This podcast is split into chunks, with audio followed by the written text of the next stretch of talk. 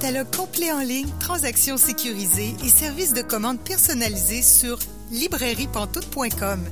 La librairie Pantoute, la librairie indépendante à Québec, partenaire annuel de CKRL, vous présente Bouquins et confidences.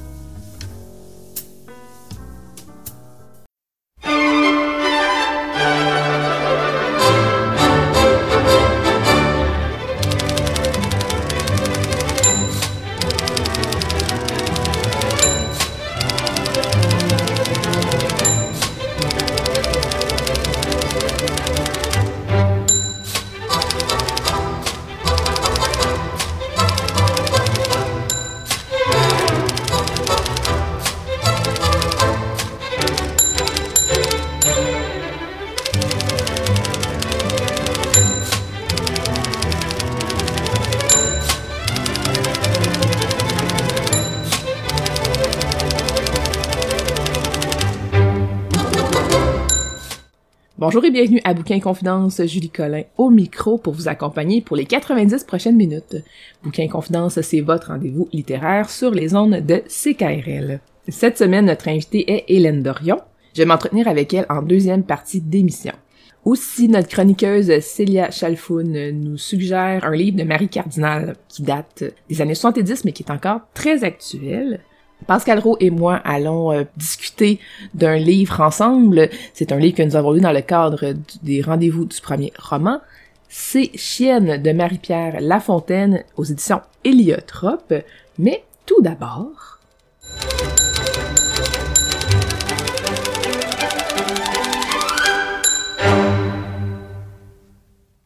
Je rejoins Sophie Imbeau. Bonjour Sophie. Bonjour Julie.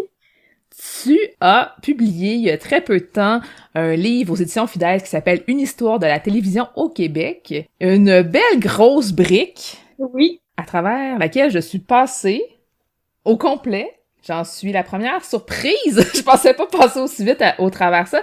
C'est vraiment ton voyage à travers l'histoire de la télévision. Oui, c'est vraiment un voyage. Le mot euh, est tout à fait approprié, je trouve. J'ai vécu moi-même en, par la recherche puis la rédaction un voyage hein, sur presque 70 ans euh, d'histoire euh, télévisuelle. Euh, mais aussi, je voulais faire vivre aux lecteurs et lectrices ce voyage dans leurs souvenirs d'enfance ou à l'âge adulte. Donc, oui, c'est un mot très approprié, voyage, je trouve. Tu l'as dit, c'est à peu près 70 ans d'histoire télévisuelle au Québec dont il est question à ce livre-là. Ça t'a pris combien de temps travailler là-dessus? Deux ans, deux ans de travail. Euh, la plus longue partie, c'était la recherche. J'ai fait énormément de recherches.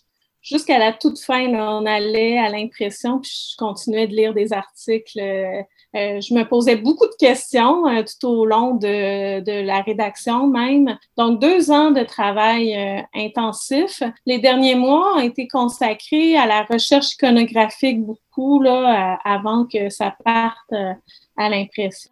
Qu'est-ce que c'est la recherche iconographique? Euh, des images. Des images euh, qui sont dans le livre. Là, donc, euh, ça va de, des personnages ou des émissions de télé cultes. Là, donc, c'était dans les banques d'images, surtout des réseaux. et on se rappellera que ben, y avait le confinement, hein? donc les centres étaient fermés. Euh, donc, ça a été une gymnastique assez incroyable, euh, cette période, mais c'était super. Moi, j'ai appris beaucoup. Euh, même par l'image, je trouve que c'est un document très important. Là, donc, bien, surtout quand on parle de télévision, hein, c'est l'image. D'ailleurs, petite anecdote, après l'apparition de mon livre, j'ai le premier réalisateur de Radio-Canada, le premier premier, là, en 1952 qui euh, voulait me contacter.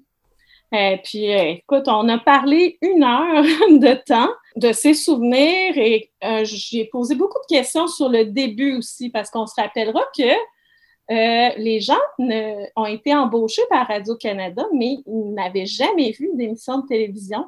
Donc, moi, ça me fascinait, ça, comment on imagine hein, créer des émissions quand on ne sait même pas c'est quoi. Donc, j'ai parlé beaucoup de ça avec lui.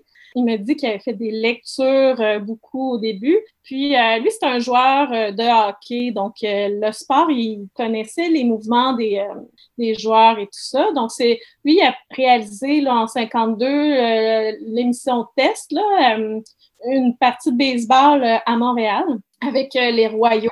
Puis ensuite, c'est lui qui a conceptualisé euh, les émissions là, comme la soirée du hockey. Puis il m'a dit euh, une phrase très importante. Là, il a travaillé avec tous les, grands, on les nomme Pierre Nadeau, euh, mais aussi Bernard de Rome. Puis il me disait, Bernard de Rome, il était au début là, de sa carrière, puis il, lui a dit Tu n'auras jamais le dernier mot avec une image. Puis ça, ça m'a vraiment frappée, puis j'ai dit, ben oui, c'est vrai que l'image, hein, euh, une image vaut mille mots, c'est très fort. Euh, même euh, les nouvelles, on pense les images qu'on a vues défiler hein, dans, mm. dans, notre passé, mais aussi des images très fortes de téléromans qu'on a aimés. Hein, on se souvient tous du jeu d'un comédien ou d'une scène culte. Là, donc, euh, je parle beaucoup, euh, bien sûr, là, des dramatiques dans le livre, mais aussi, on va retrouver des, comme je viens de mentionner, là, des scènes cultes, euh, des phrases mythiques aussi, des expressions que plusieurs ont adoptées dans leur vocabulaire. je parle des émissions sportives, bien sûr, jeunesse. Donc, j'ai voulu couvrir le plus large euh, territoire euh, télévisuel, là, si on veut, euh, dans le livre. Donc, je pense que tout le monde peut y trouver son compte, peu importe la génération d'ailleurs. c'est important pour moi aussi. Comment tu as eu l'idée? Bien, l'idée, il y a plusieurs, plusieurs années, là, j'ai travaillé à l'Assemblée nationale à la reconstruction des débats. Là, ça va paraître un lien un peu bizarre, euh, mais donc, je reconstitue les, les sessions parlementaires euh, de la période du Plessis. Puis Duplessis, il disait des choses assez énormes là, sur la télévision que je comprenais pas que ça allait séparer les familles, euh, que c'était épouvantable ce nouveau média. puis moi, une enfant née avec la télévision. Là. Moi, je suis née avec Passepartout. Là. Donc, moi, ça m'apparaissait très étrange, euh, ce type de propos. Puis, j'avais toujours gardé ça à l'esprit. Qu'est-ce qu'il qu voulait dire? Pourquoi il voyait ça comme ça? Donc, euh, j'avais euh, toujours ça en tête. Puis, les, les, périodes électorales m'ont toujours fasciné aussi, les premiers débats des chefs. Donc, c'est vraiment par la branche politique le rapport à l'image des hommes politiques et des femmes politiques aussi. Euh, donc, c'est par cette voie-là que j'ai euh, que j'ai approché, si on veut, ce, ce vaste sujet. Hein. Euh, on peut l'approcher d'un peu toutes sortes de façons, mais moi, c'est comme ça que, que je l'ai abordé. Au départ, c'était une idée par rapport à la politique et la télévision. Oui. Mais finalement, pour en faire un livre qui est grand public, qui ratisse beaucoup plus large. Il y a quand même une marge, là. Oui, ah oui. Donc, euh, ben là, euh, aussi les débuts, les débuts, ça, ça me fascinait. J'ai passé des semaines à, lire sur les débuts, euh, la création des décors, les costumes. Ça, ça m'intéressait beaucoup, beaucoup. le jeu des, des comédiens aussi, c'était surtout des gens qui venaient du monde du théâtre. Et donc, pour s'adapter à des caméras, là, donc euh, là, il fallait plus qu'ils soient hors champ, il fallait qu'ils adaptent vraiment leur jeu. Euh, ça, ça m'a beaucoup intéressé. Donc, euh, dans le livre, il y a une place importante aussi au début, au téléthéâtre, que moi, moi, les téléthéâtres, là, si je pouvais en revoir quotidiennement, j'en reverrais, parce que J'adore les téléthéâtres, euh, encore aujourd'hui, que j'ai vu euh, quand j'étais plus jeune, euh, au beau dimanche. donc, c'est un peu, je suis allée un peu, dans chaque période, là, il y a beaucoup ma couleur aussi, les émissions jeunesse. Mes parents me parlaient de la ribouledingue, donc j'ai eu beaucoup, beaucoup d'échanges avec ma famille, mais aussi mes amis. On a passé des soirées à se rappeler euh, des scènes, des personnages, euh, des phrases mythiques. Euh, la télévision, là, on parle, puis on peut en parler pendant des heures. c'est encore aujourd'hui, je trouve qu'il il y a, beaucoup de magie hein, liée à la, télévision parce qu'on l'a, appréhendé euh, quand on était enfant souvent. Hein. Donc, euh, mais je trouve qu'il y a encore euh, cette magie-là, même quand on est plus vieux. Mm-hmm. Et ton livre, il vient tout juste de sortir il y a quelques semaines mais il est vraiment extrêmement actuel. Tu vas faire des portraits de certaines personnes qui euh, ont été importantes dans le domaine de la télévision et certaines de ces personnes-là sont décédées il y a très peu de temps et tu le mentionnes. C'est vraiment très, très, très à jour. Euh, j'ai ajouté là en dernier, euh, j'avais déjà pensé à ajouter un, un encadré sur la télévision au temps de la COVID que j'ai écrit, oui, pendant le confinement. Euh, puis pendant le confinement aussi, euh, Ghislain Tremblay est décédé. Euh, puis ça, là, il n'était pas question que je n'écrive pas sur lui. Là, il m'avait tellement marqué euh, par ses rôles, la qualité de son jeu et tout ça. Donc, j'ai ça, c'est un, un, comédien que j'ai traité, oui, quand, quand il est décédé.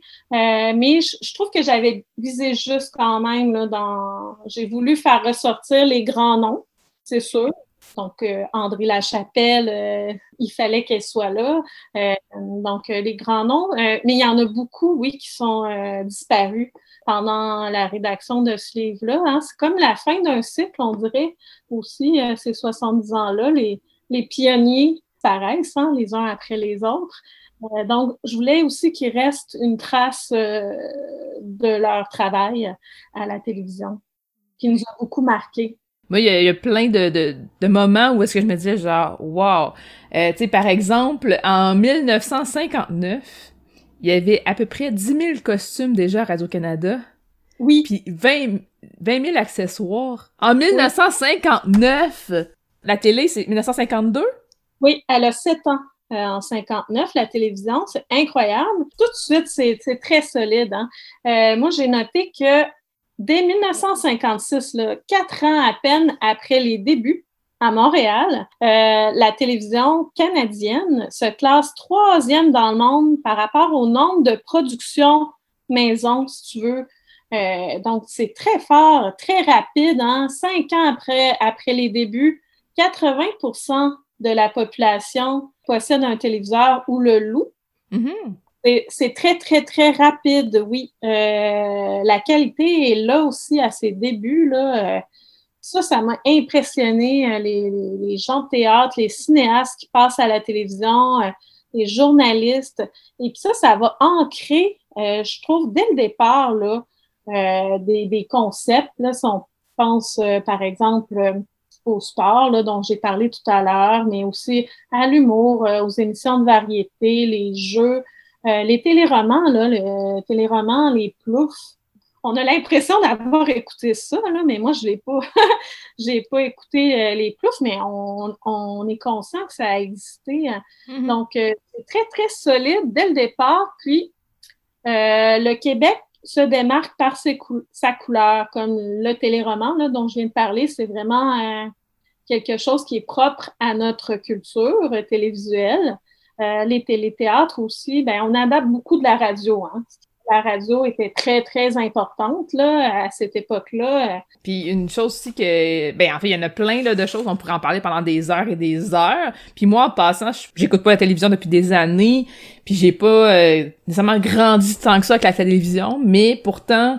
Euh, j'ai eu énormément de plaisir parce que je suis une grande curieuse, donc je suis embarquée là-dedans en me disant je vais commencer à lire les premières pages et finalement ben c'est ça, je suis passée au travers d'un coup alors que ce que je recommanderais aux gens de façon générale, c'est plus de de, de, de piger dedans un peu comme ça. Euh, euh, selon ce qui les intéresse à ce moment-là. Mais il y a toute la publicité aussi qui est intéressante. Il y a la place des femmes.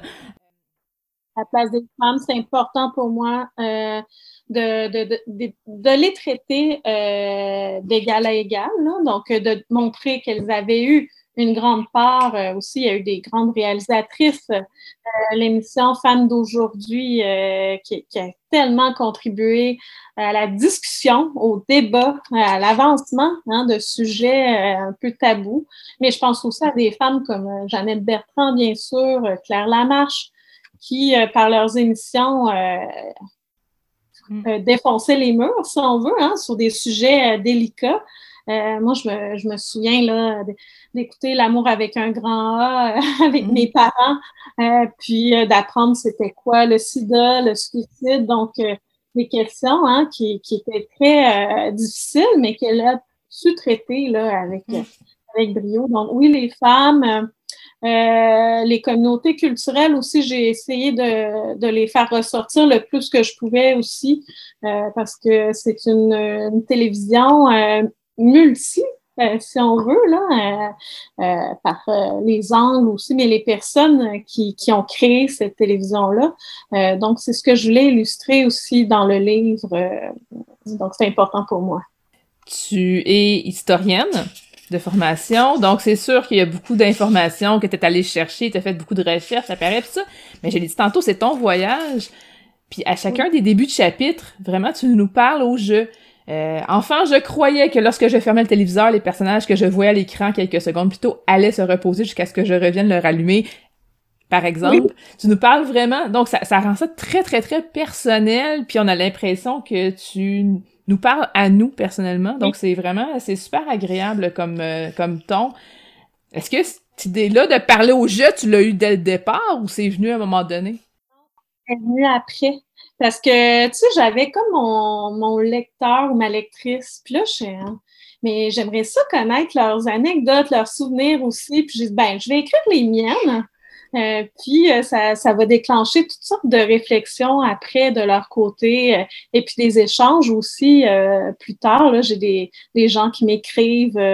puis je croise des gens, ils me rappellent des souvenirs. Donc, c'est vraiment magique ce, ce rapport-là entre autrices de, ce livre, mais aussi euh, les lecteurs et les lectrices. Là, donc, euh, ça, un livre, hein, c'est, on pense euh, avoir fini de rédiger, c'est parti à l'imprimerie, mais non, ce n'est que le début des échanges. pour moi, c'est aussi important ce qui vient après le livre que le, le contenant lui-même. Hein. Donc, c'est ce que j'ai voulu faire ressortir aussi à travers ces petites introductions, euh, euh, oui, c'était amusant à écrire. Je me suis rappelé, euh, c'est ça, mais mon émission préférée quand j'étais enfant, ben, c'était Félix et Ciboulette. donc, il y avait un chat, tu sais. oui, il y avait un chat, il y avait un chat, et je, mais je croyais qu'elle existait, tu sais. C'est amusant. je l'aurais voulu, Ciboulette. Oh. Donc, oui, j'ai voulu rappeler euh, pour que les lecteurs et les lectrices se rappellent eux-mêmes euh, et puis échangent avec, euh, avec leurs amis et leurs familles aussi sur un peu, c'est un leg, hein?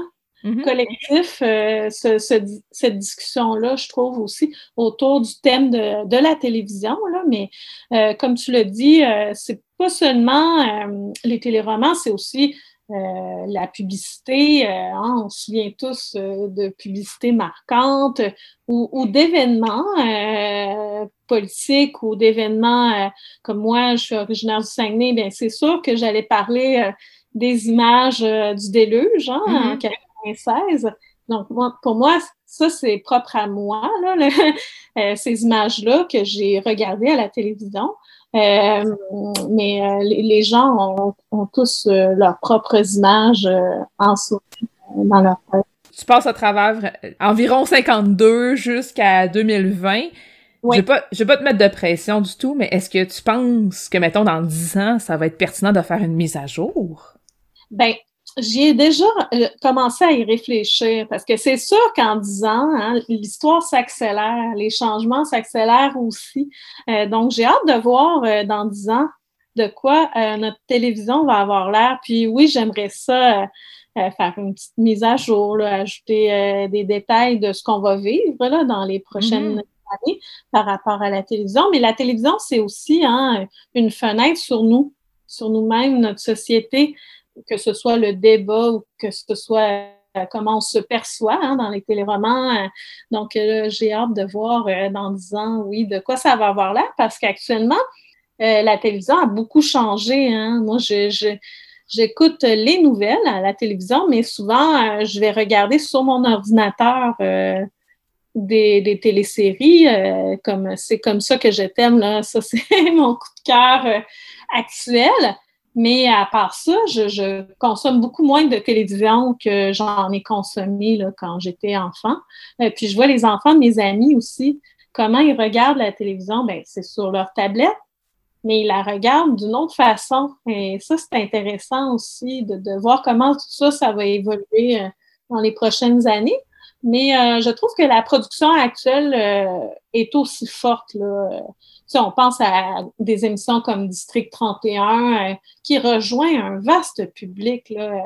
Donc, des émissions, la qualité continue, je trouve, mais euh, la consommation change, hein, parce que le public la consomme aujourd'hui différemment. Ça peut même être sur notre téléphone. Si on suit un match de tennis, on peut le suivre sur notre téléphone maintenant. Qui aurait dit ça? Mm. Hein? à la fin des années 90, ben, c'était comme, c'est pas si loin que ça. Hein? non, c'est ça. Puis en même temps, il y a eu d'autres changements déjà. Juste le fait qu'avant, il fallait écouter la télé en direct. Puis qu'à un moment donné, il y a un moment où est-ce qu'on a pu enregistrer. Ben déjà, ça a changé beaucoup de choses par rapport à notre rapport à la télévision. C'est qu'il y en a eu d'autres changements, c'est qu'il va en avoir encore d'autres, puis c'est parfait. Oui, c'est parfait. La télévision, euh, c'est ce qui, c'est sa beauté aussi. Elle évolue avec euh, son public. Elle s'adapte. Euh, parfois, elle va amener des changements. Hein. Des, fois, on est inconfortable avec un changement technologique, mais le public va finir, finit toujours par s'adapter à l'offre qui est différente aujourd'hui. Mais je trouve que la télévision est aussi dynamique en 2020 qu'elle l'était à ses débuts. Même si les débuts, faut voir les premières images. Là, les archives de Radio-Canada les ont conservées, ces images-là. Et puis, je les revois périodiquement parce que c'est fascinant de les voir, là. Ils sont fébriles, on sent l'électricité dans l'air, dans les studios, là, sont heureux, mais en même temps très stressés. Euh, donc, je trouve que même encore aujourd'hui, c'est beau de, regarder ces archives télévisuelles. Merci beaucoup, euh, Sophie Imbeau, d'avoir fait euh, ce travail vraiment colossal pour nous offrir ce livre qui est Une histoire de la télévision au Québec. C'est aux éditions Fides. C'est vraiment un livre à découvrir, à feuilleter, pour apprendre un paquet de choses. Vraiment, moi, je suis surprise que ça n'existait pas encore, un livre comme ça.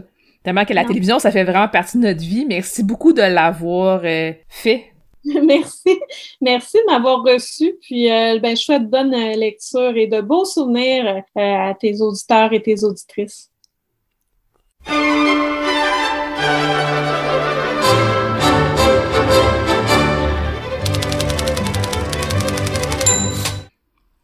Vous êtes bien à Bouquin et Confidence, Julie Collin au micro, et là je rejoins notre chroniqueuse Célia Chalfoun. Bonjour Célia. Bonjour Julie. Cette semaine, tu nous parles de Les mots pour le dire. Ouais, un livre de Marie Cardinal qui m'a été recommandé par une amie très chère qui s'appelle Charlotte et que je remercie pour cette belle recommandation. J'avais jamais lu Marie Cardinal avant, alors qu'elle a quand même publié pas mal de, de livres dans sa vie. Les mots pour le dire, c'est une œuvre autobiographique dans laquelle elle explique son combat contre la folie, dans le fond. Euh, je voudrais préciser que c'est un roman qui est sorti en 1975, donc pas nécessairement une époque où c'était euh, facile de parler de santé mentale de base, et en plus de faire un livre complet sur le sujet et sur soi-même euh, et ces notions-là. Et c'est vraiment un livre très beau, très honnête dans les notions qu'elle aborde et la manière dont elle explique comment elle a vécu sa vie jusqu'à un certain point et comment à un moment elle a plus été capable justement de vivre et qu'elle s'est retrouvée au pied du mur et qu'elle a dû prendre une décision. Et le livre commence euh, donc sur euh, cette impasse où elle se rend plusieurs fois par semaine et où se trouve le cabinet de son psychanalyste. Et c'est euh, assez intéressant que ce bureau se trouve dans une impasse parce que ça décrit bien la situation dans laquelle elle s'est trouvée au moment où elle a décidé d'aller le voir. Et ce qu'elle explique, c'est que pendant des années, elle avait souffert tous les maux possibles dans son corps, euh, dont l'un des plus importants était le fait qu'elle saignait en permanence, tout le temps, tous les jours de sa vie, en permanence. Et puis que sa vie tournait autour de ce sang qui coulait et dont on lui disait euh, que c'était juste dans sa tête, qu'elle n'avait pas vraiment de problème. Elle a vu médecin sur médecin, euh, on lui a fait des curetages en lui disant que, son sang euh, finirait par arrêter de couler. Et puis, son sang ne s'arrêtait pas de couler. Et c'est vraiment une image extrêmement forte déjà à notre époque maintenant, mais que je trouve quand, euh, quand une femme en parle avec autant de franchise dans un livre qui est sorti en 1975, c'est encore plus brutal dans un certain sens. Parce que c'est des choses dont il est déjà difficile de parler maintenant, et qu'en 1975, j'ose même pas imaginer ce que c'était d'écrire ce, texte-là. Et donc, à, bout de tout, à bout de sa vie, de ses ennuis, de ses problèmes, euh, elle décide d'aller voir un psychanalyste. Et puis, quand elle lui explique euh, qu'elle perd son sang en permanence, il lui dit Votre sang ne m'intéresse pas, parlez-moi d'autre chose. Et alors là, elle a envie de l'insulter, elle a envie de s'en aller, etc., etc. Mais finalement, elle reste et elle commence à, parler à ce monsieur. Et puis, quelques jours plus tard, son sang s'arrête de couler. Et alors commence comme ça une psychanalyse qui euh, dure environ sept ans et euh, qu'elle décrira comme vraiment le, moment où elle est vraiment née dans sa vie. Elle, dit à plusieurs reprises dans le livre et puis plus tard dans des entrevues qu'elle est née grâce à ce docteur et grâce à cette euh, psychanalyse qui lui a sauvé la vie et qui l'a en fait qui l'a fait naître dans le fond. Et donc ce livre parle de beaucoup de choses, de la psychanalyse elle-même, mais aussi bah, de ce qui l'a menée là et de ce qui se passe dans sa vie, dans sa vie et de ce contre quoi elle se bat et elle parle souvent de ce qu'elle appelle la chose, qui est euh, un, magma de, plein de choses dans, le fond. Et puis de, sa perception de la folie, de comment elle se sent folle, de comment elle pense qu'on la perçoit comme folle. Et je trouve que c'est euh, un livre qui est à la fois comme... On, souffre avec elle, mais en même temps, moi, quand je l'ai lu, ce livre, j'ai trouvé cette femme d'un courage extrême de faire cette thérapie qui a pris des années sans trop savoir où ça l'amenait, et puis si elle allait un jour se, arriver à se, battre contre ces démons qu'elle avait en elle. Il faut vraiment un courage incroyable pour faire quelque chose comme ça, surtout à une époque où les, ressources étaient quand même moindres, question santé mentale, et puis euh, surtout qu'il y avait des gens pour lui dire, regarde, c'est juste tes nerfs, euh, regarde, les femmes, c'est un peu comme ça, ça va finir par passer, etc. etc. Puis elle en vient inévitablement au sujet euh, de ses parents, parce que je pense que on en vient toujours à parler de ses parents d'une manière ou d'une autre. Et puis c'est vraiment intéressant parce qu'il y a sa, mère omniprésente qui, l'empêche d'exister comme celle qu'elle voudrait être, mais qui veut une, une, version de sa fille bien précise, bien cadrée. Il y a son père qui est très absent. Et puis il y a aussi d'autres hommes comme ça qui sont à peine mentionnés. Par exemple, elle mentionne peut-être trois, quatre fois dans, tout le livre, qui fait plus de 300 pages, son frère au point où on se dit, mais oui, c'est vrai qu'elle a un frère. Il est tellement peu mentionné que c'est quand même pas anodin. Et pareil pour son mari, parce que finalement, quand elle vit tout ça, elle est mariée et elle a des enfants. Et son mari est à peine mentionné, jusqu'à un certain point, mais là, je n'en dirai pas plus. C'est donc un livre qui est vraiment très fort en images. Et je pense qu'il y a beaucoup à dire sur la manière dont on se bat contre soi-même, et les manières spécifiques dont les femmes se battent contre elles-mêmes pour se présenter à la société d'une certaine manière, mettons. Euh, il y a un très très beau passage de plusieurs pages, à un moment où elle décrit ce que c'est d'être une mère et d'être une épouse, et de l'impossibilité de concilier ça avec le fait d'être une femme ou un individu. C'était assez, c'était vraiment bouleversant. Et c'est des questions qui sont encore d'actualité maintenant en plus. Donc ça, vient vraiment chercher là ces, questions qu'elle a. Et puis elle a, elle a, un style vraiment très très beau, très franc, mais très lyrique en même temps. Donc on se fait vraiment emporter dans, euh, dans ses années d'errance et puis son enfance en Algérie, parce qu'elle a grandi, euh, elle est née, elle a grandi en Algérie. Et puis après sa vie, euh, sa vie en France, sa vie de famille, sa vie de femme. Et puis ça paraît dit comme ça que c'est un livre qui parle de toutes ses souffrances, mais c'est aussi un livre qui parle de tous ses bonheurs, parce que cette psychanalyse, elle marche pour elle. Fait qu'elle a parfois des débordements de bonheur quand elle comprend quelque chose, puis qu'elle se permet à nouveau de, mettons, de comprendre son corps ou euh, d'être une femme, ou d'utiliser certains mots qu'on n'avait pas le droit d'utiliser dans sa famille, fait qu'il y a vraiment un bonheur merveilleux à la voir se réapproprier le monde autour d'elle et se réapproprier sa propre vie. Donc moi, c'est, euh, si c'est quelque chose que j'en retiens, c'est vraiment ce, courage-là, puis cette joie débordante, presque enfantine dans le fond, euh, qu'elle a au cours de cette renaissance qui prend sept ans. Et c'est pas juste une renaissance, c'est aussi elle qui fait le choix de, de, se faire naître dans le fond. Pas, parce que quand on est, bon, c'est pas spécialement notre décision, mais elle, donc, elle renaît avec ce docteur, mais c'était de son, son, propre choix. Elle a décidé pendant sept ans de venir trois fois par semaine voir ce psychanalyste et de se battre pour s'en sortir. Et puis, comme elle le dit, pendant cette psychanalyse, en plus, elle a passé des séances entières à insulter ce, pauvre monsieur qui essayait de l'aider, mais bon, ça fait partie du processus aussi. Euh, elle a passé des, heures à, se plaindre, à ne rien dire, euh, à, dire, euh, c'est ça, à sortir des injures, mais à sortir ce qui avait besoin de sortir dans le fond. Et donc, s'il y a aussi finalement quelque chose que je retiens de ce livre, c'est que le courage, c'est pas juste le courage de faire un choix comme ça un jour, c'est aussi le courage de s'y tenir. Parce que c'est ça, sept ans, c'est long. Hein. Sept ans quand on ne sait pas si, tout va marcher, si on va vraiment un jour se sentir euh, aux commandes de sa propre vie et de son propre cerveau, etc. C'est, c'est un courage monstrueux et magnifique de faire ça, à mon sens. Fait que c'est, c'est vraiment un livre que je recommanderais à quiconque euh, veut lire sur la noirceur qu'on a tous, mais aussi sur l'espoir dont on est tous capables et le courage qu'on a tous. Hein. Parce que ce livre, il a été écrit par Marie Cardinal, mais dans le fond, je pense qu'il aurait pu être écrit par plein de personnes, peut-être pas de la même manière, peut-être pas avec le même style, peut-être pas avec le même début, ni la même fin, ni la même enfance, euh, ni les mêmes histoires d'adultes, etc. Mais le cheminement qui est là, ça peut être le cheminement de plein de monde, et c'est ça qui est vraiment beau, et pour lequel j'ai beaucoup de gratitude envers le travail qu'elle a fait quand elle a écrit ce roman, parce qu'elle a aidé beaucoup de monde à se rendre compte que c'était correct de vivre ces choses-là, et puis que c'est pas parce que c'est dans notre tête que c'est rien. Au contraire, mm. c'est tout. Ce qu'il y a dans notre tête, c'est ce qui nous forge. Et puis, on ne peut pas juste l'ignorer en se disant c'est pas euh, matérialisable, donc c'est rien. Donc, euh, c'est ça, un beau roman, euh, bah, pas vraiment roman, mais plus un essai sur, sur l'espoir et les batailles qu'on a avec soi-même.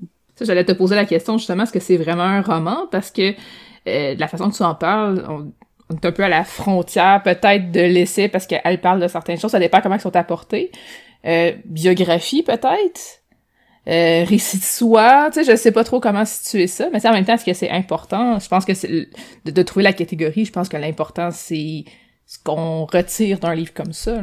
C'est ça. Moi, je ne saurais pas trop, je, je suis pas super bonne pour définir ces choses-là. Et moi, effectivement, selon les moments, je le ressentais comme un essai, ou comme un roman, ou comme euh, comme une autobiographie. Fait que c'est ça, je pense que c'est un mélange de tout, puis il faut le prendre comme il est. Puis c'est ça, c'est pas nécessairement si important dans le fond. Mais, euh, mais c'est certain que c'est euh, les, événements qui sont arrivés qui, à elle. Hein. C'est sa propre vie. Donc dans ce sens-là, c'est pas de la fiction, mais ça vous emporte vraiment, l'histoire vous emporte vraiment comme dans un roman, dans le fond. Que pour ça que je l'ai vécu comme un roman, tout en sachant que c'était euh, qui racontait sa, sa vie, puis ses réflexions.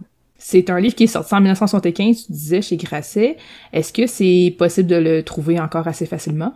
Oui, il se trouve, euh, il se trouve encore. Il y a aussi une autre édition euh, chez le Livre de Poche qui est sorti en 1997. Donc on a, euh, on a c'est ça, l'option grand format chez Grasset et puis l'option poche avec le livre de poche. Merci beaucoup, Célia Chalfoun, de nous avoir parlé de Les mots pour le dire de Marie Cardinal. Mais ça m'a fait plaisir. Merci, Julie.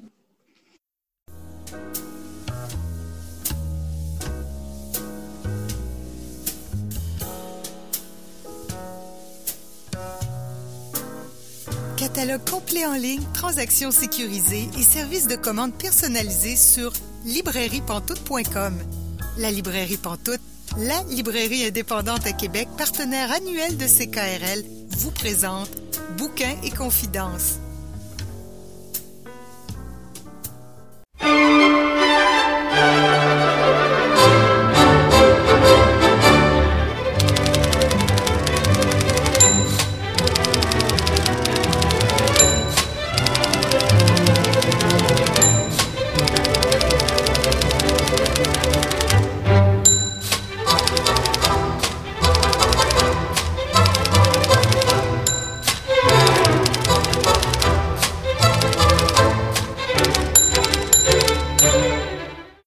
Êtes bien à Bouquet Confidence, Julie Collin au micro et cette semaine, je rejoins notre invitée qui est Hélène Dorion. Bonjour Hélène. Bonjour Julie. Tu as toute une carrière qui est en cours, mais qui a débuté même depuis euh, quelques quelques années déjà, hein, depuis 83, euh, ta première publication.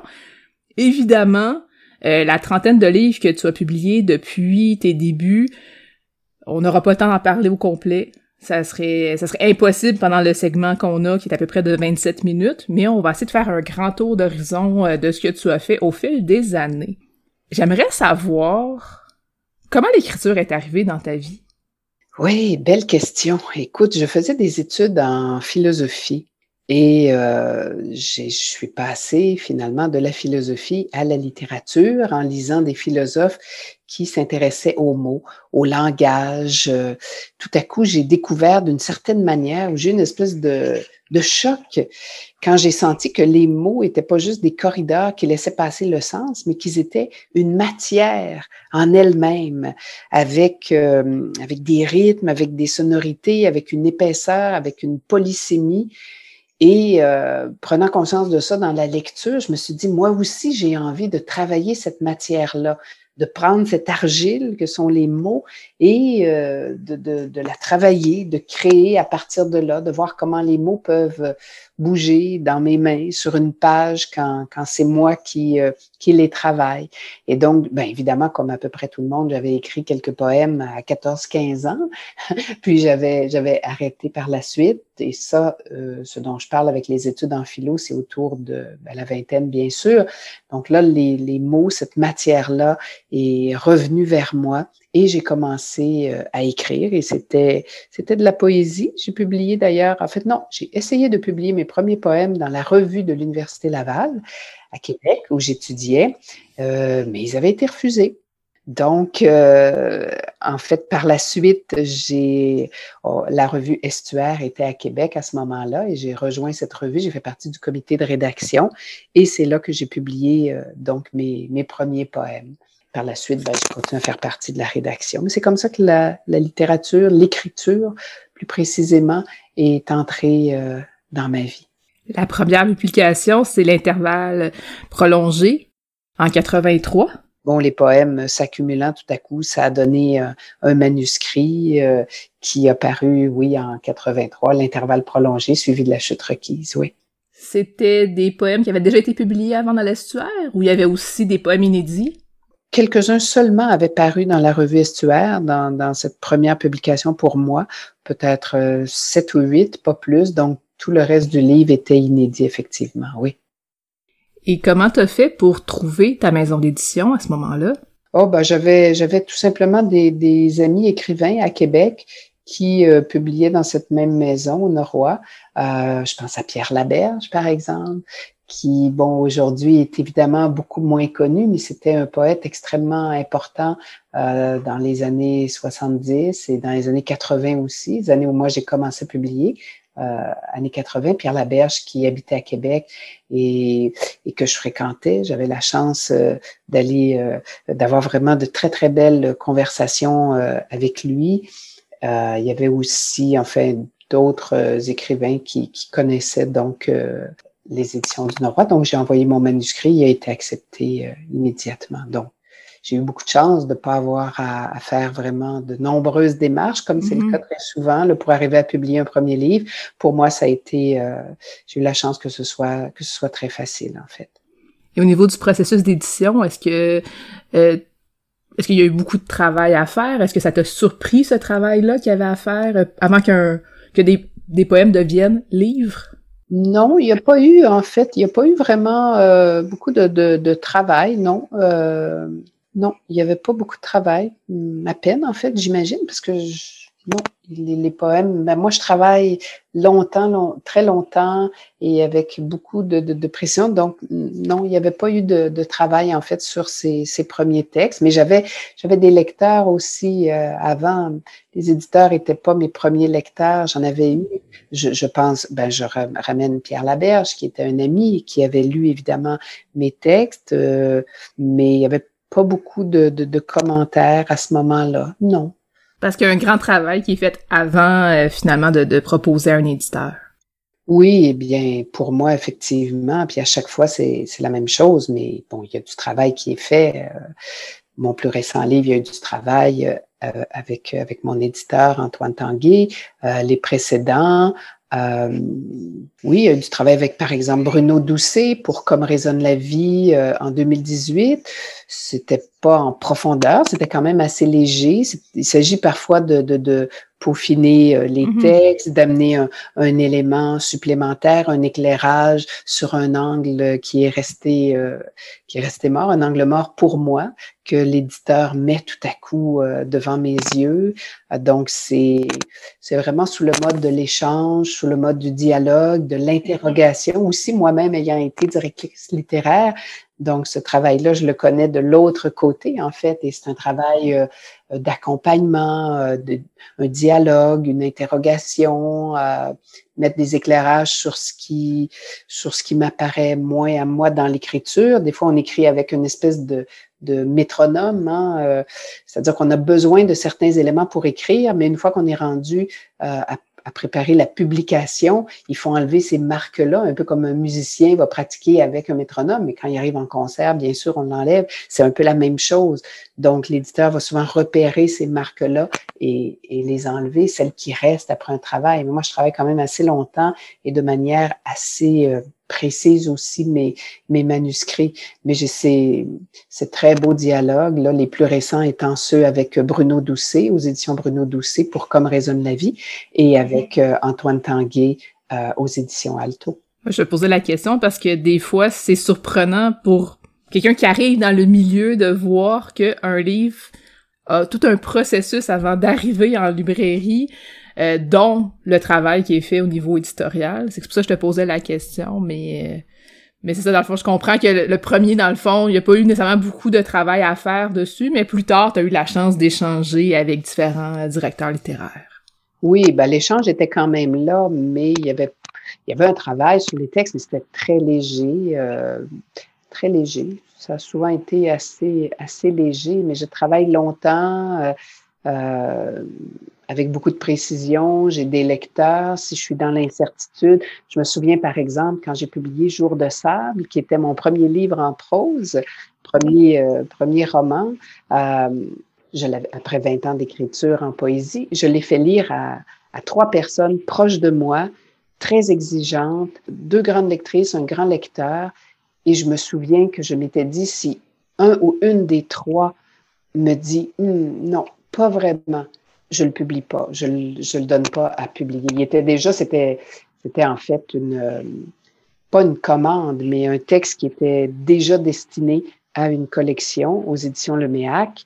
Et malgré tout, je m'étais dit, si euh, un ou une de ces trois lecteurs et lectrices-là mm, émet vraiment des doutes euh, sérieux que je pourrais pas travailler, ben, je ne pas. Donc, j'ai quand même des, des, lecteurs et lectrices euh, qui sont euh, très précieux. Ça, c'est vraiment, c'est important. Mais on sent aussi comme écrivain, et puis j'imagine au bout d'un certain nombre d'années, on peut sentir quand un texte euh, est prêt, quand un texte a suffisamment reposé, quand un texte est allé quand même au bout de lui-même aussi. Par exemple, pour mon roman, Pas même le bruit d'un fleuve, euh, j'ai terminé de l'écrire en 2018. Donc, tout 2019, pour moi, il a été, euh, j'allais dire, il a été en réflexion, il a été, euh, je l'ai relu à certains moments, je retravaillais des choses, ce qui n'a pas empêché qu'avec euh, Antoine, ce dialogue a été très fécond. tout à coup, il révélait tel élément du texte et ça a été un, un travail très précis, un dialogue très riche aussi pour moi, très, très enrichissant un très, très beau, euh, très, très beau moment pour moi, cette, euh, cette rencontre avec Antoine, qui la première fois d'ailleurs m'avait invité à aller chez lui. Donc là, vraiment, c'était euh, c'était une maison. Hein.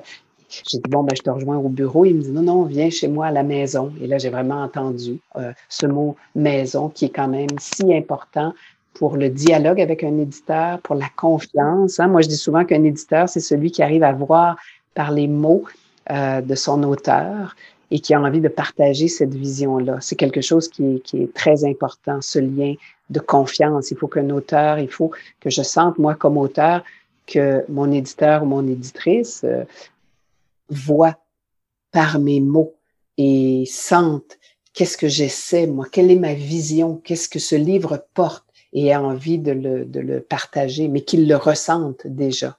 Et à ce moment-là, je pense que le dialogue peut être vraiment très fécond. Dans ce que tu as dit, euh, j'ai entendu, euh, tu me corrigeras si je me trompe, que Jour de sable est un roman. Ah, ça, j'aime beaucoup amener cet élément-là. un roman, un récit, un essai. En fait, c'est bon. Jour de sable a quand même euh, a eu un prix de roman, le prix Anne Hébert, qui était décerné pour un premier roman, euh, qui était décerné à Paris par un jury à la fois euh, québécois et français. Il a été finaliste au prix de l'essai Spirale.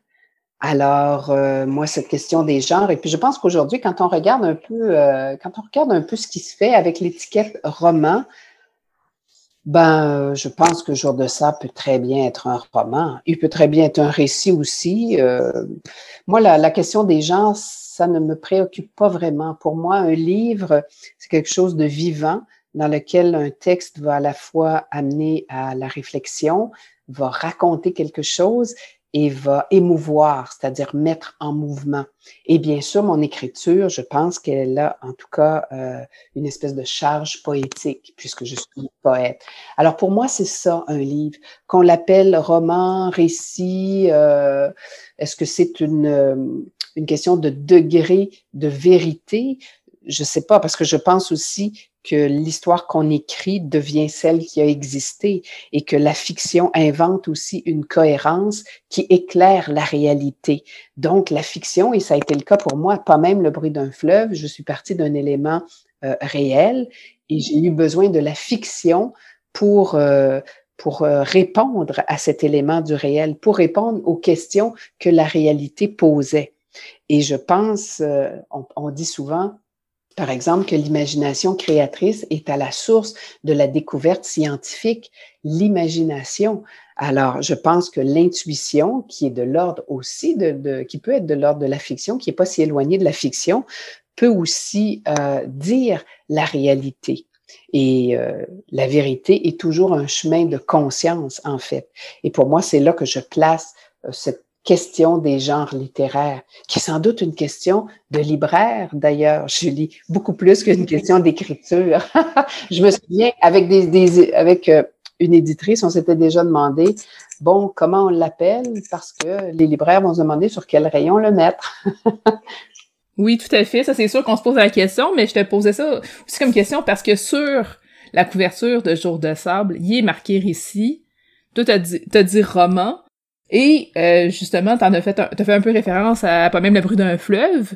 J'ai entendu plusieurs personnes dire que c'était ton premier roman. Oui, je sais, moi aussi j'ai entendu ça. Donc c'est ça, je voulais avoir l'avis de la principale intéressée finalement euh, par rapport euh, au genre qu'on accole à, à, ces livres. Mais en effet, j'ai l'impression que souvent t'es un peu à la croisée des genres. C'est ce que j'aime beaucoup d'ailleurs. Pour moi, ce qui est important, c'est l'écriture et cette porosité des genres je la trouve extrêmement intéressante. Au moment où j'ai écrit Jour de sable en 2002-2003, je pense, cette porosité des genres qu'on trouve beaucoup aujourd'hui dans la mm-hmm. littérature actuelle, elle était beaucoup moins présente. Hein? C'était beaucoup plus catalogué justement. Est-ce que c'est un récit? Est-ce que c'est un roman? Est-ce que euh, il y a une dose d'essai, de réflexion? Aujourd'hui, il y a une, beaucoup, une liberté beaucoup plus grande. Mais moi, j'ai l'impression que je, je, je l'expérimentais je la prenais et euh, elle me plaît. Elle fait partie aussi de ma démarche d'écrivaine. J'ai écrit Sous l'arche du temps, qui est vraiment euh, de l'essai pur, euh, de la poésie, de la narration. Euh, ben, pour moi, quand j'écris un livre, j'écris un livre avec tout ce que je suis comme écrivaine, comme poète, comme euh, philosophe aussi, puisque ma formation est, en est une de philosophe. Alors, quand j'écris un livre, je n'oublie aucune partie de moi. Donc, je mets celle qui, euh, qui écrit de la poésie, qui réfléchit et qui aime raconter une histoire. Et c'est ça qui, pour moi, euh, euh, importe. Bon, le reste, qu'on dise que c'est un premier roman, oui, c'est possible. Et, et, que Jour de sable était un récit, oui, c'est possible aussi. Qu'il a été euh, lu comme un essai, même chose pour Les traînes des vents. C'est possible, mais ça dépend justement. Moi, j'aime bien qu'on puisse réfléchir, raconter, être ému dans un livre. Tu as dit que Sous l'arche du temps, qui est un recueil d'essais, est de l'essai pur. C'est ce que j'ai entendu il y a quelques instants. Tu vois, moi, de mon point de vue, je trouve qu'il y a des grandes envolées poétiques là-dedans. Ah, c'est vrai. Mais j'aime ça. Tu vois, c'est... En fait, c'est ce que je veux faire. j'aimerais qu'on sache pas trop dans quoi on est parce que c'est pas si important. Et puis qu'un livre soit relié à la vie, moi je trouve ça beaucoup plus important. Puis dans la vie, ben, je veux dire, on réfléchit, on ressent, on raconte, c'est comme ça. Puis un livre pour moi, ben c'est enraciné dans l'essence même de la vie. Alors c'est parfait. Puis c'est vrai quand j'y pense, effectivement, il y a même des textes assez poétiques. Mm-hmm. Euh, il y en a d'autres dans lesquels je, même je, je raconte un petit peu. Donc, euh, c'est bien. Moi, j'aime ça que ce soit impur. J'aime cette mixité des genres et je trouve qu'on, euh, sans doute qu'aujourd'hui, si je publiais pour la première fois Jour de ça, parce qu'il a été en réédition et on s'est posé la question, ben, sans doute qu'aujourd'hui, on mettrait roman sur la couverture, comme on voit pour plein de, de, livres où on se dit, ah oui, c'est vraiment un roman, c'est pas de l'autofiction, c'est pas du récit, parce que là, entre le récit et l'autofiction, bon, tout ça. Aujourd'hui, on ne se pose pas vraiment la question. On met roman et on ouvre le, genre à, des possibilités narratives, à des hypothèses narratives, de narration. Et je trouve ça extrêmement intéressant que le roman puisse euh, avoir cette espèce de, de, mobilité qui puisse se déplacer avec l'écriture. Au lieu de dire, on y a un genre, il est fixe et l'écrivain rentre dedans. Non, non, aujourd'hui, le roman, il est mobile et il, il bouge en fonction de l'écriture qui le redéfinit. Moi, je trouve ça essentiel et, et, il fait de belles manières aussi quand on regarde les publications qui sont sous, sous le terme roman. Et j'aime beaucoup ça.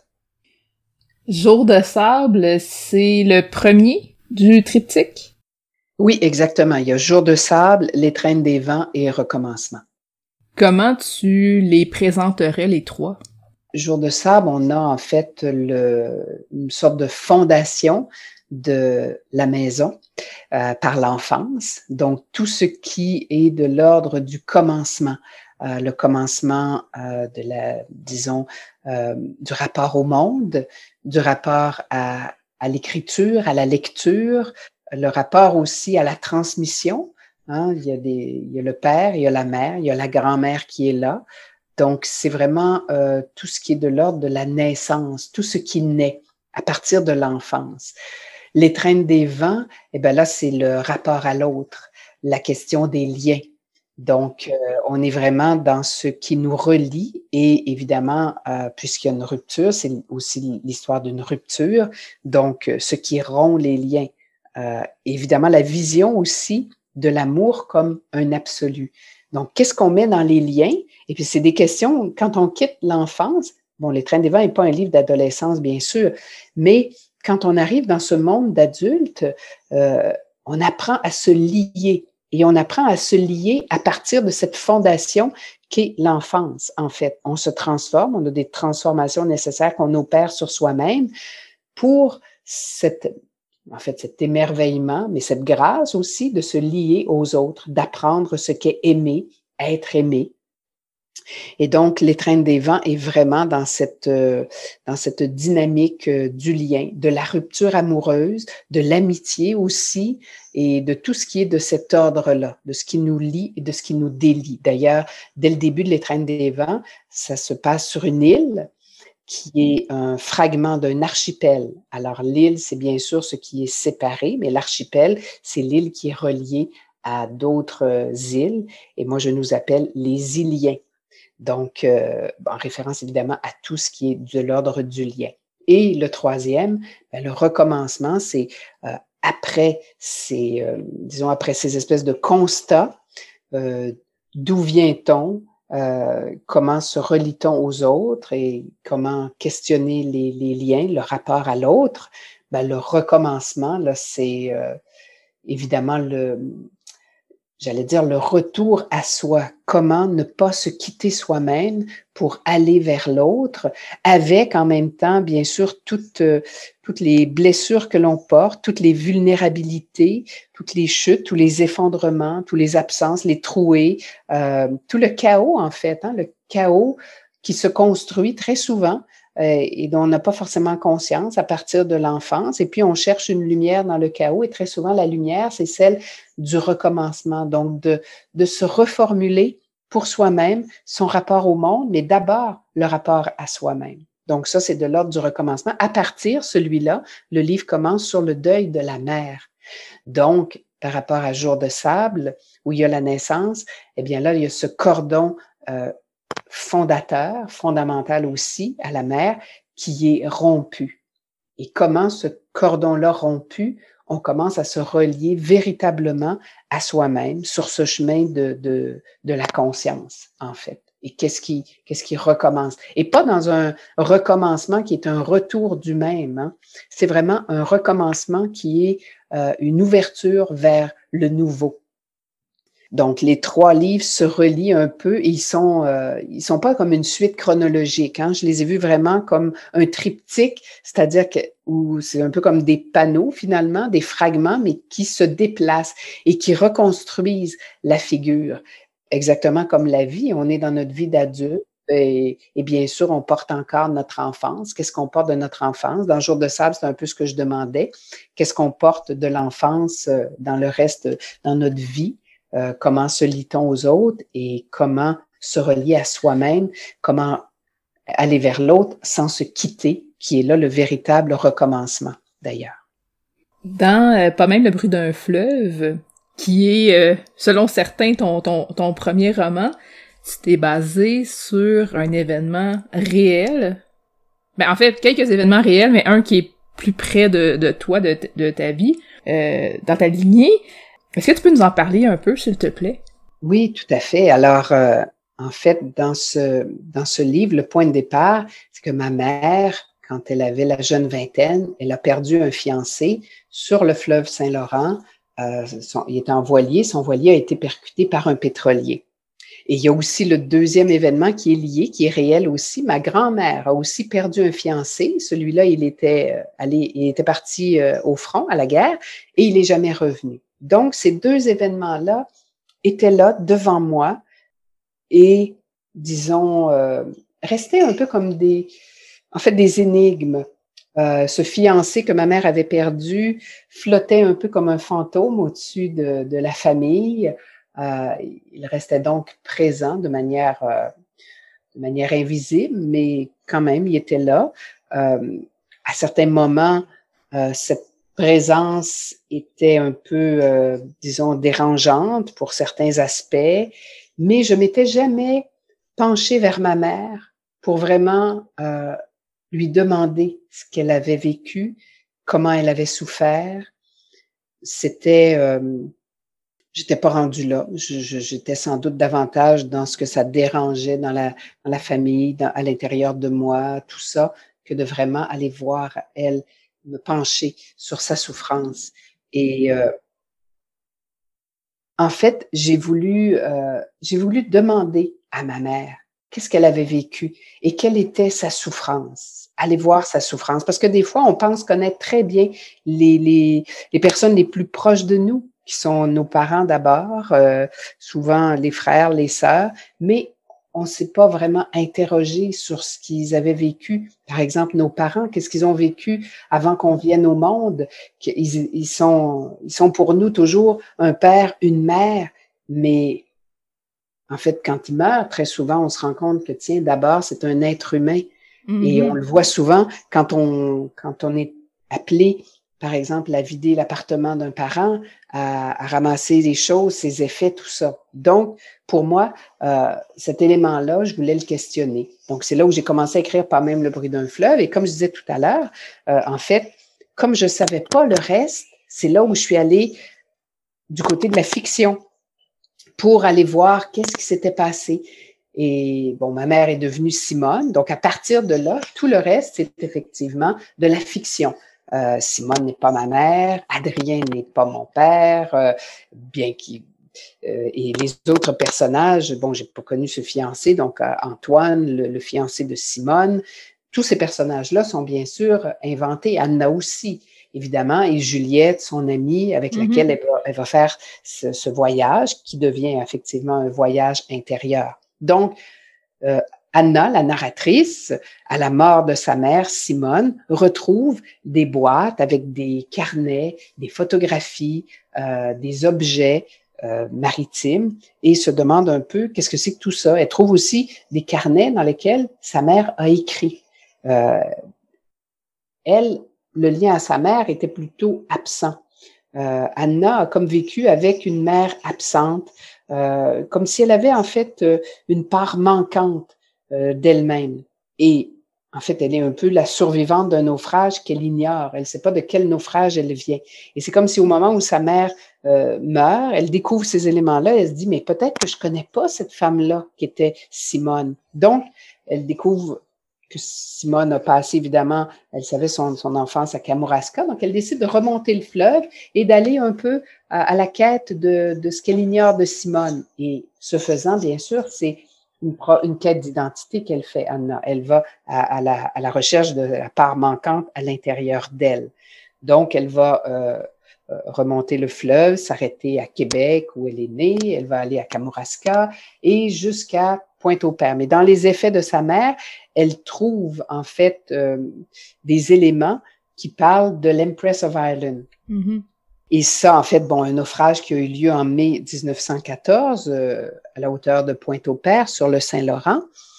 Et bon, euh, évidemment, ça c'est réel, mais bien que c'est pas un roman historique que j'ai écrit, c'est comme si au moment où moi je connaissais pas, on a on a amené cet élément-là à moi et à partir du moment où l'Empress of Ireland, j'ai pris connaissance de cette histoire, je me suis dit, ben voilà le fragment qui ignorait qu'il fait partie de l'histoire de Simone. Et donc là, tout ça s'est relié. Alors, euh, on découvre dans le roman comment le naufrage de l'Empress of Ireland est lié à Simone et est relié à Antoine qui, euh, ben voilà, là, je ne vais pas révéler toute l'histoire.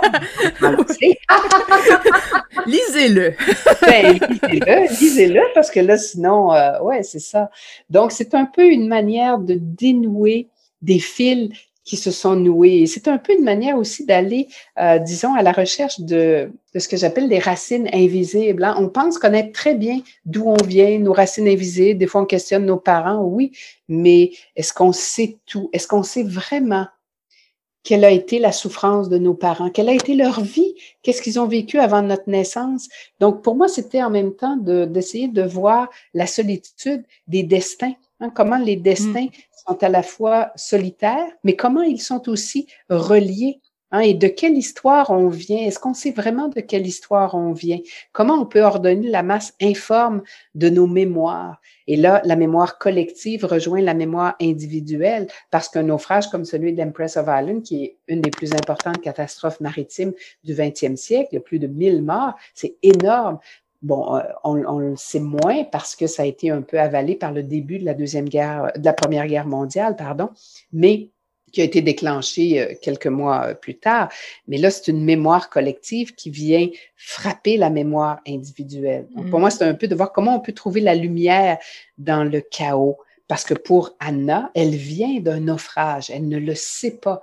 Donc, elle vit avec une espèce de, de, de part manquante qu'elle n'est jamais arrivée à nommer. Puis ça, des fois, on, on vit ça à l'intérieur de nous. Il y a comme quelque chose qui manque, puis on ne sait pas quoi.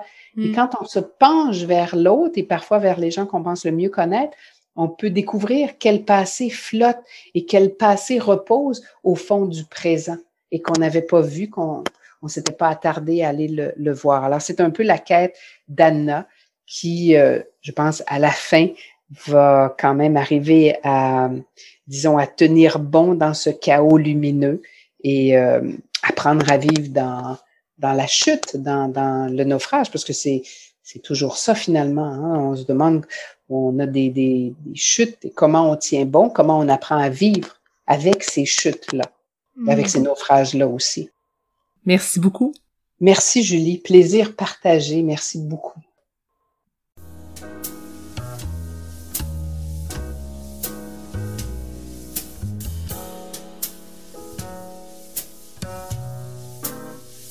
catalogue complet en ligne, transactions sécurisées et services de commande personnalisés sur librairiepantoute.com.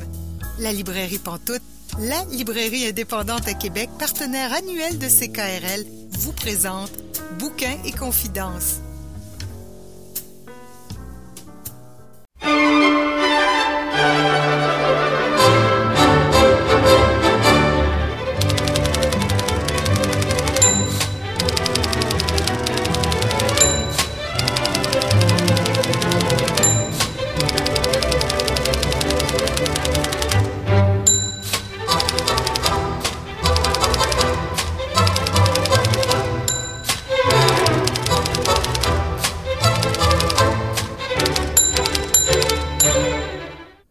Vous êtes bien Bouquin Confidence, Julie Collin au micro. Et là, je rejoins Pascal Rowe. Bonjour Pascal. Bonjour Julie.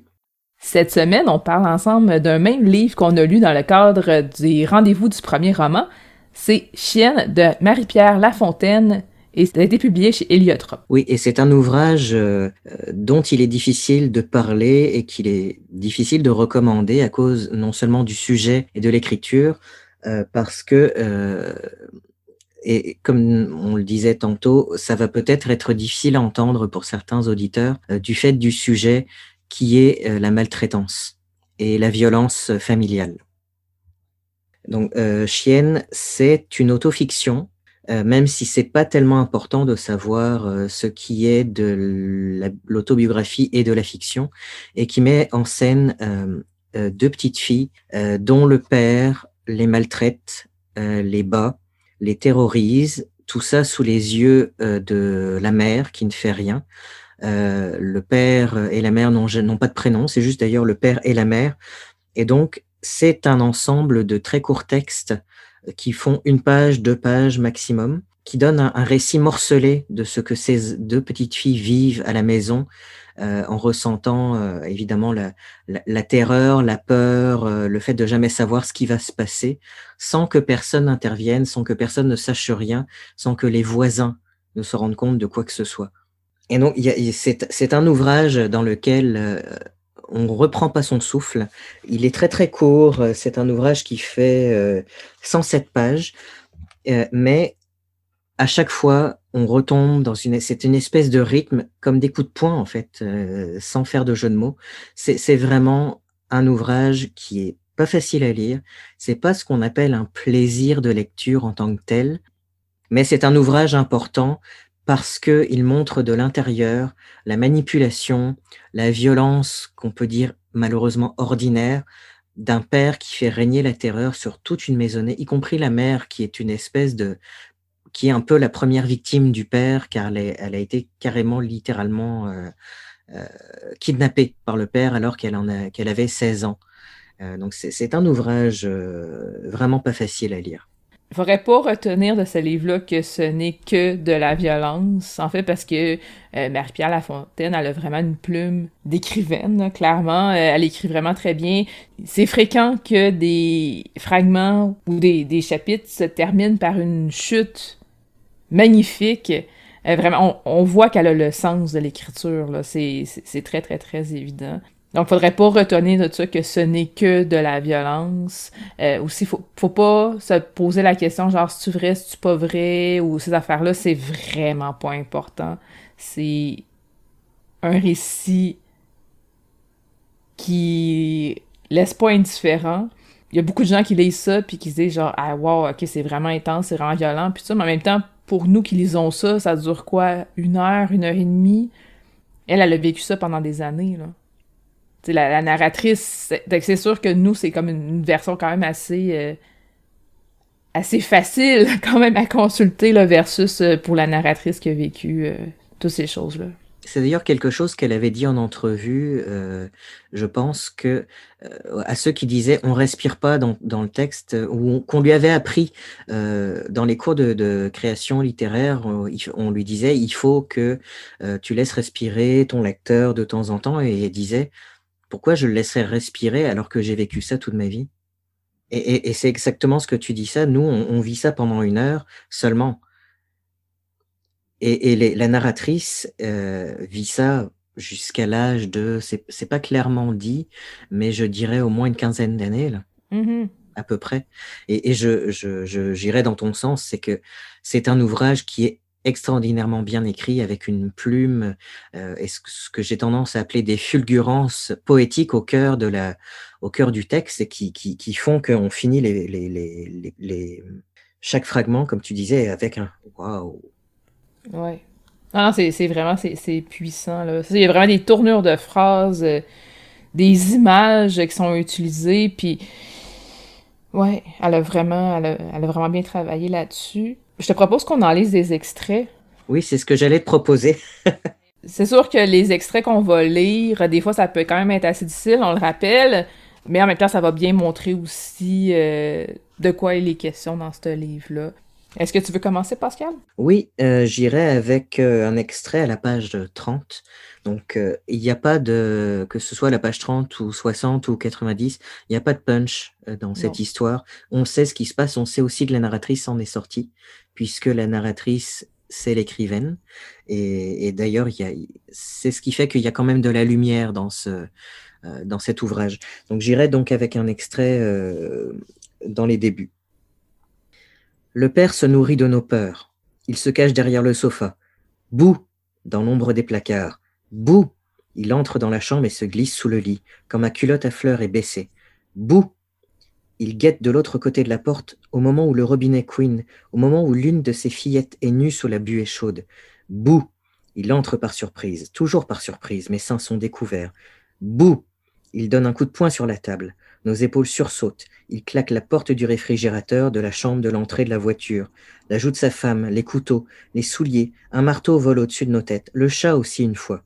Tous les jours, l'ogre mange nos cris. C'est la dernière phrase, là. Wow! C'est vraiment puissant. Et toi, as-tu un extrait que tu aimerais lire? Oui, ben, il y en aurait plusieurs que je pourrais lire, mais je vais lire euh, celui de la page 31, donc la page suivante.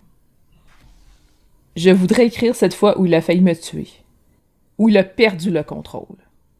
À croire que tous les autres jours, il se maîtrisait. C'était une question de sang.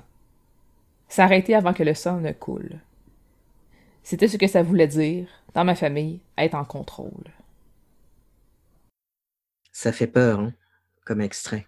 Vraiment. J'en aurai un autre à la page 74.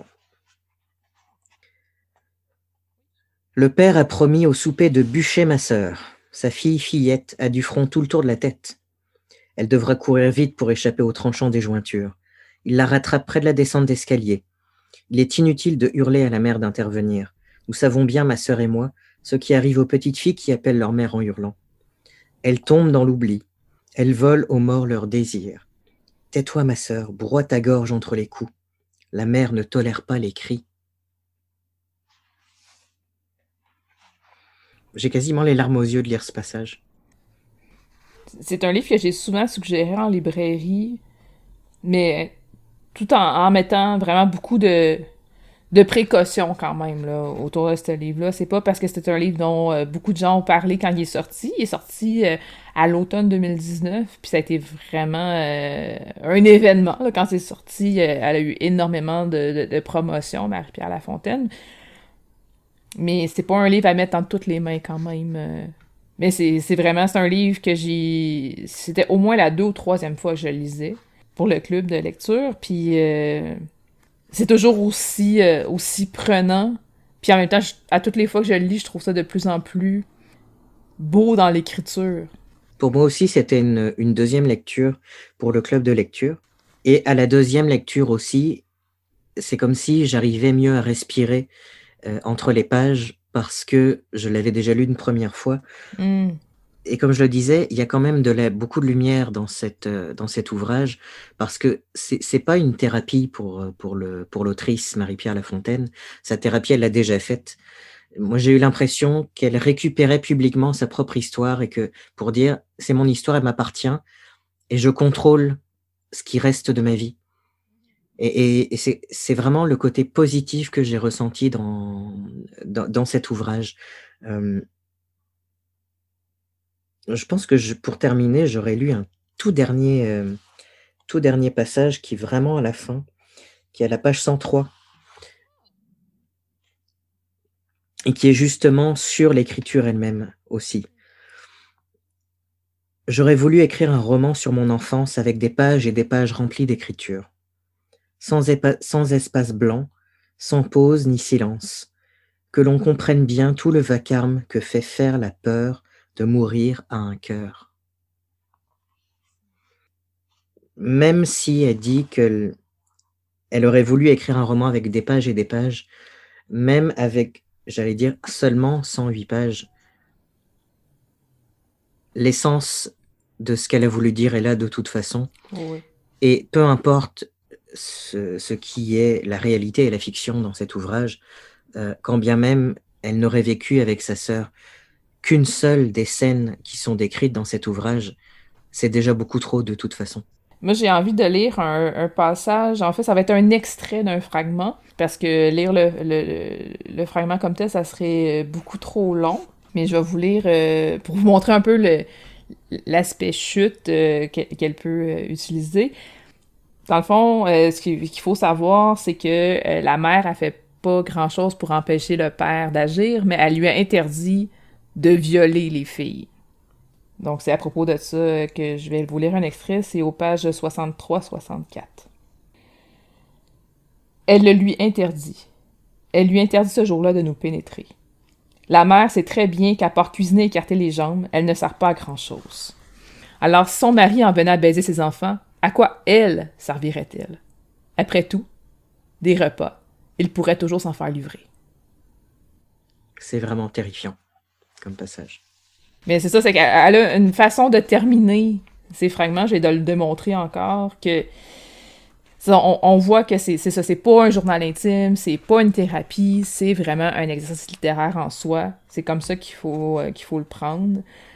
Ceci dit, j'ai entendu plusieurs entrevues avec Marie-Pierre Lafontaine, euh, surtout l'année dernière quand le livre est sorti. Puis je la trouve extrêmement forte parce qu'il y a beaucoup d'intervieweurs qui lui demandent justement qu'est-ce qui est vrai, qu'est-ce qui est pas vrai, qui demandent des détails. Et elle ne répond pas à ça. Elle le dit très clairement, je ne répondrai pas à ça et je suis 100% d'accord avec elle, elle n'a pas à répondre à ça. Totalement d'accord. Effectivement, ça n'a pas d'importance. À part pour elle, la seule personne pour qui ça a de l'importance, c'est elle et sa sœur. C'est ça.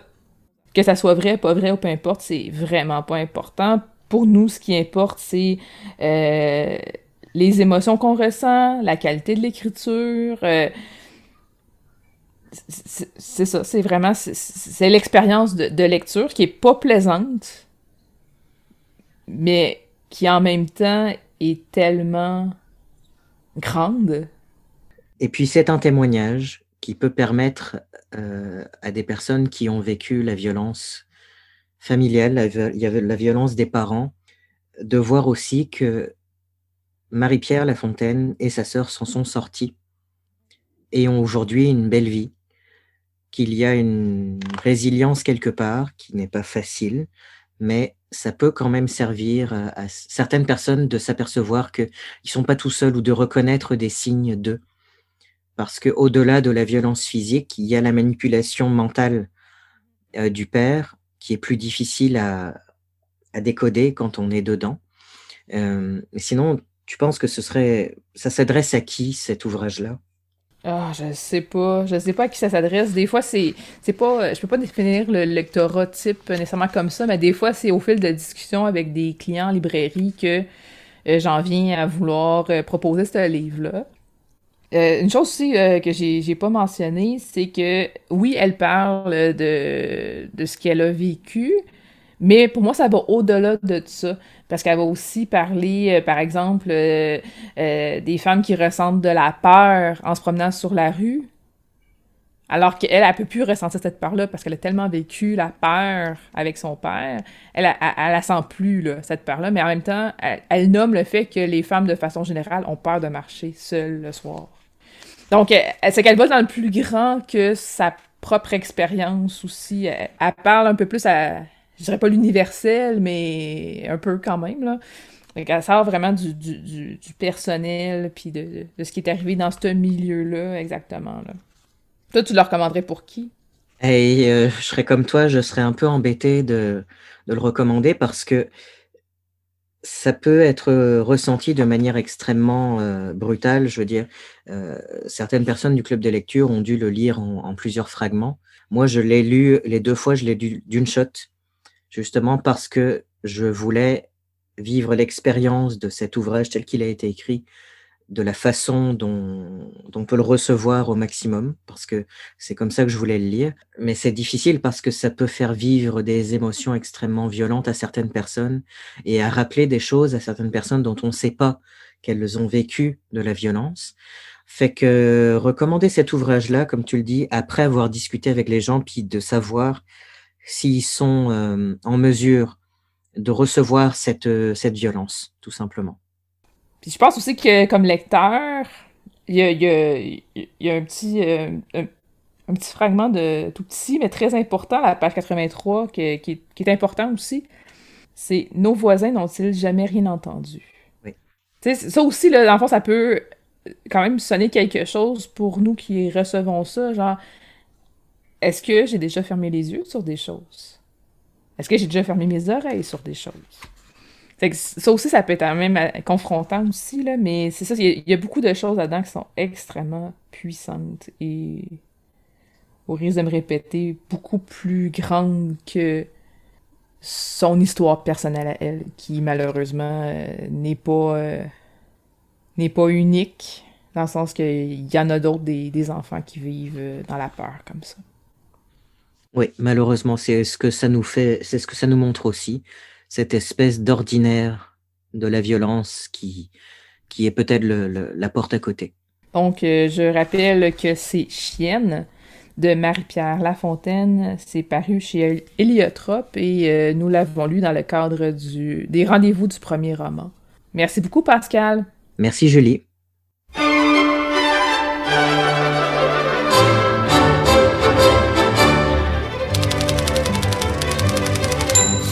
C'est tout pour Bouquin Confidence cette semaine. Merci à notre invitée Hélène Dorion. Je vous invite à consulter son site web au hélène-dorion.com pour avoir euh, la liste de tous les livres qu'elle a écrits depuis 1983. Merci à Célia Chalfoun de nous avoir parlé de Les mots pour le dire de Marie Cardinal. C'est disponible au livre de poche. Merci aussi à Pascal Rowe d'avoir discuté avec moi de Chienne, de Marie-Pierre Lafontaine. C'est paru chez Héliotrope. C'est un livre que nous avons lu dans le cadre des rendez-vous du premier roman. Merci aussi à Sophie Imbeau de nous avoir parlé de son livre Une histoire de la télévision au Québec. C'est paru chez Fides. Avant de vous quitter, j'aimerais vous rappeler que euh, débute demain, le 24 novembre, le Salon du livre des Premières Nations. La programmation est disponible au Kwayatonk.com. Si vous ne savez pas écrire Kwayatonk, vous pouvez essayer avec littérature autochtone, avec ou sans S, et ça vous dirige encore une fois sur kwayatonk.com pour voir la programmation euh, de la neuvième édition du Salon du Livre des Premières Nations qui se déroule du 24 novembre au 29 novembre. Reste à l'écoute de CKRL, c'est Rock'n'Roll Planète qui suit à l'instant. Passez une belle soirée et à la semaine prochaine!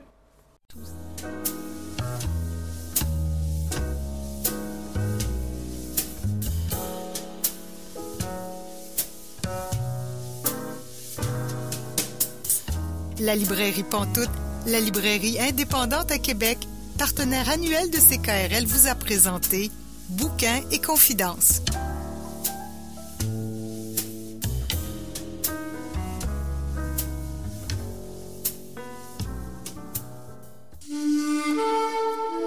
Cette émission est disponible en balado-diffusion.